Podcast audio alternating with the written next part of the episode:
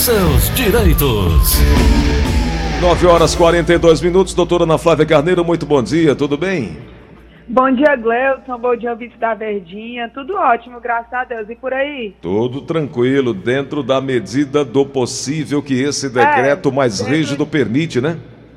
Dentro de todas as limitações, está tudo bem, né? É isso aí. Tem, tem que pensar de forma positiva, que vai dar certo, vamos passar por isso que está tudo acontecendo da melhor maneira possível, é o que a gente precisa colocar na cabeça. Não tem outra saída, doutora. Que esteja sendo feita à vontade de Deus, né? Doutora, fila para cumprir a exigência do INSS é maior do que a de pedidos de benefícios. Isso aí em alguns estados brasileiros, até mesmo eh, na, na, os pedidos feitos de forma eh, virtual, de forma virtual. online.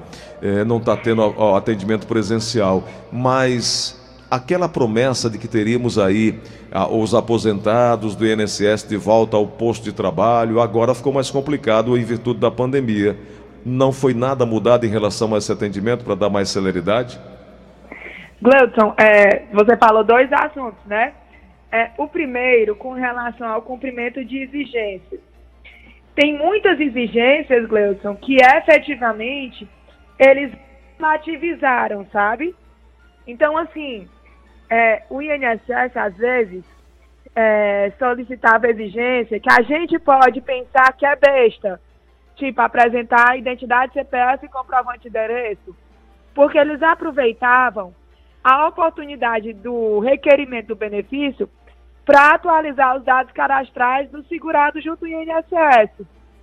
Então, essas exigências que são simples, o INSS efetivamente está autorizando que o segurado mande o documento pelo, pelo portal virtual. Mas existe, existem outras exigências mais complexas que efetivamente ainda necessita do comparecimento do segurado à agência. E aí acaba que isso vai se acumulando porque não está tendo atendimento presencial. Com relação à segunda parte que você falou, eu não sei se você já leu, Gleuton, mas o INSS recebeu 17.277 inscrições para é, se cadastrar lá naquele trabalho temporário. Entendi. E o... o resultado de quem for convocado vai sair no dia 26 de maio. Tem que aguardar.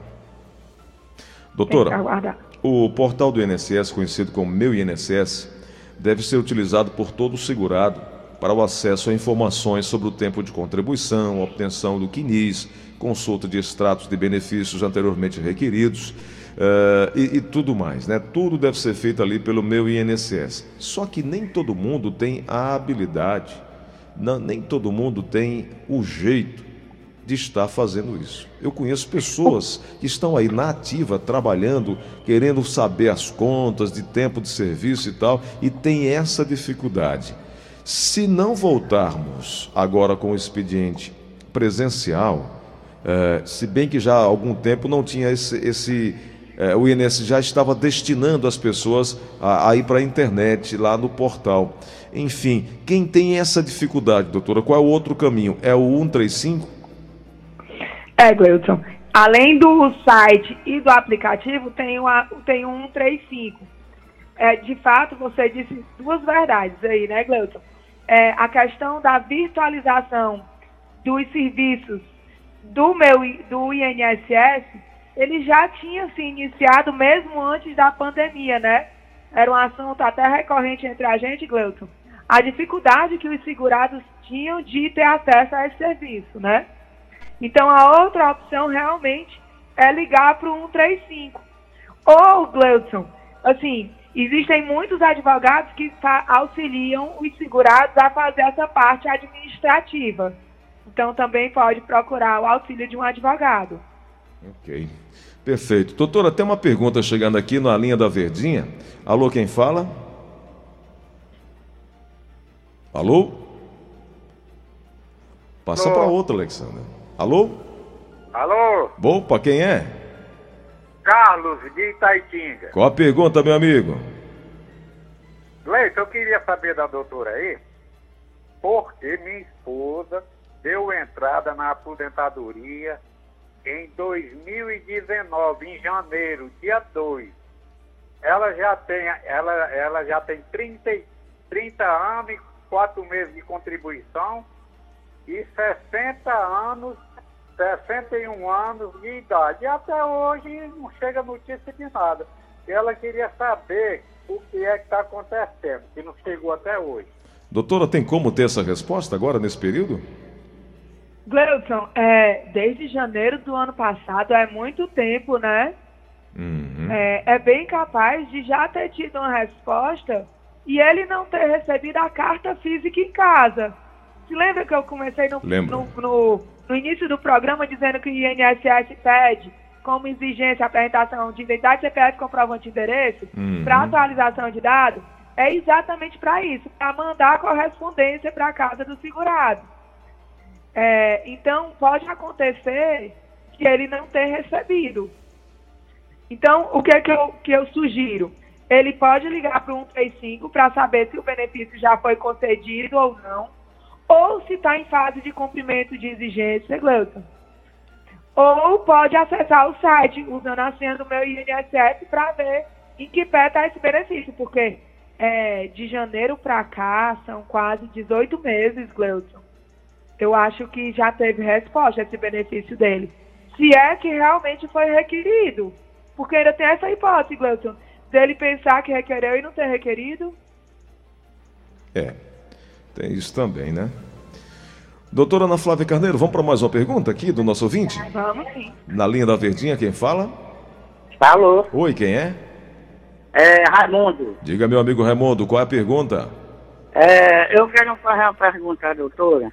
É, quem tem empréstimo consignado do INSS, aposentado e pensionista, aquele negócio que falou sobre o desconto do banco, que estava suspenso por quatro meses,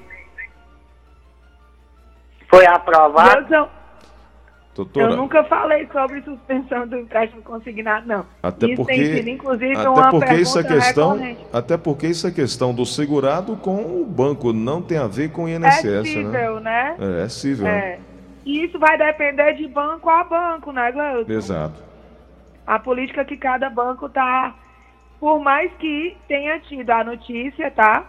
Eu já vi, inclusive, notícias posteriores de tribunais suspendendo a suspensão. Então, eu realmente não vou dar uma informação que eu não tenho certeza. Exato. É isso mesmo. Tem mais uma pergunta chegando aqui na linha da Verdinha. Alô, quem fala?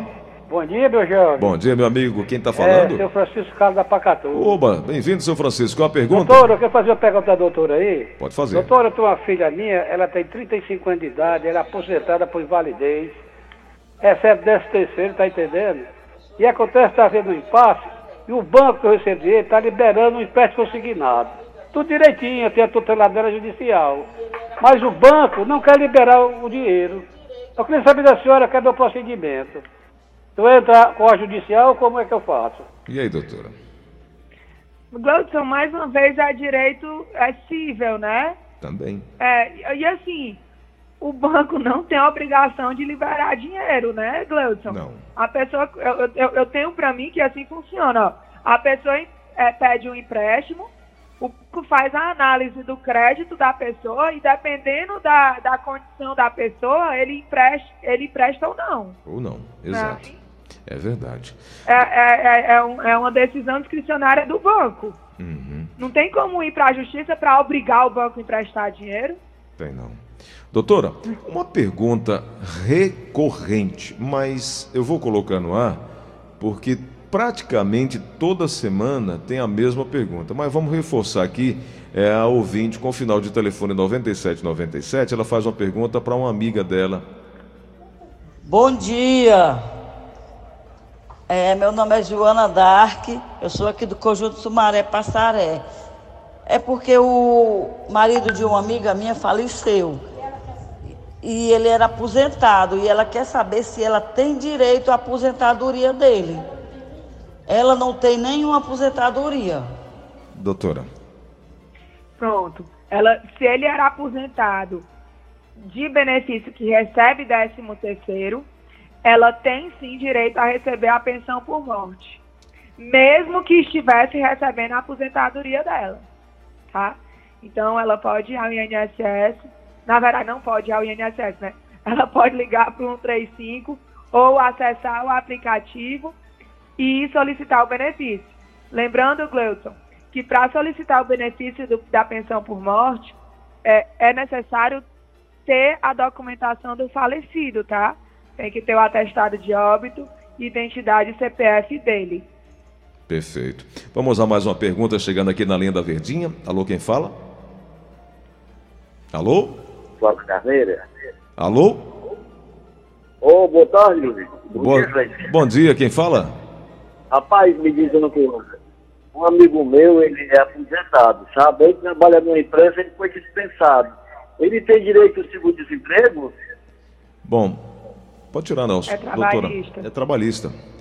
Vamos é. aqui na pergunta aqui no ouvinte da Verdinha, no WhatsApp da Verdinha. Bom dia, meus amigos. Eu queria saber da doutora Ana Flávia se a mulher desempregada, ela, ela grávida, quando a criança nasce, ela recebe um auxílio do governo, mesmo sem pagar o INSS? Muito obrigada. Doutora.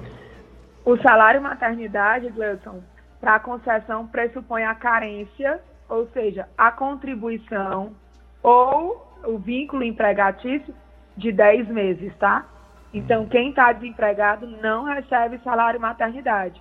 Uhum. Eu já ouvi falar, Gleison, não tenho certeza se ainda existe. Que, exi que existia, tipo, é, não tem salário família, né? Sim, sim. Que existia um, um auxílio assistencial para gestante. Mas eu não, não tenho como confirmar essa informação. Doutora. O fato é, salário maternidade tem que ter qualidade segurada. Consultando aqui o nosso advogado trabalhista, o advogado diz o seguinte: pro ouvinte, respondendo o ouvinte que perguntou o aposentado estava trabalhando, foi demitido, se ele teria direito ao seguro-desemprego. É o seguinte. Creio que não. Não tem direito ao seguro-desemprego em caso de demissão. Porque, já, como aposentado, ele já tem uma renda e isso bloqueia o seguro-desemprego. Só para deixar é, claro. Inclusive, é, é, agora com a resposta do advogado trabalhista, é, quando é concedido um benefício na justiça, o, o tempo de seguro-desemprego é descontado do benefício. Então, efetivamente, não pode acumular as duas coisas. Perfeito. Doutor, amanhã, quinta-feira, teremos um novo espaço aqui para falarmos sobre direito previdenciário. E eu quero convidar os ouvintes que não tiveram oportunidade de terem suas perguntas respondidas hoje aqui no programa, podem fazê-las amanhã ou pode entrar em contato com a equipe da doutora Ana Flávia, que mesmo de forma virtual continua atendendo a esses casos. 996863123. 996863123. Fechado assim, doutora? Combinado, Gleuton. Amanhã eu vou falar sobre um assunto, eu ia falar hoje, mas a gente acabou é, falando sobre outras coisas. Eu vou falar sobre a aposentadoria por tempo de contribuição da pessoa com deficiência, Gleuton, que o tempo é reduzido. Ótimo. E já teve muitas perguntas e eu creio que a gente nunca falou mais detalhadamente sobre esse assunto. Tá. Tá Combinado? fechado. Fe combinadíssimo. Obrigado, doutora. Até pois amanhã. Todos fiquem com Deus, com saúde, em paz e até amanhã.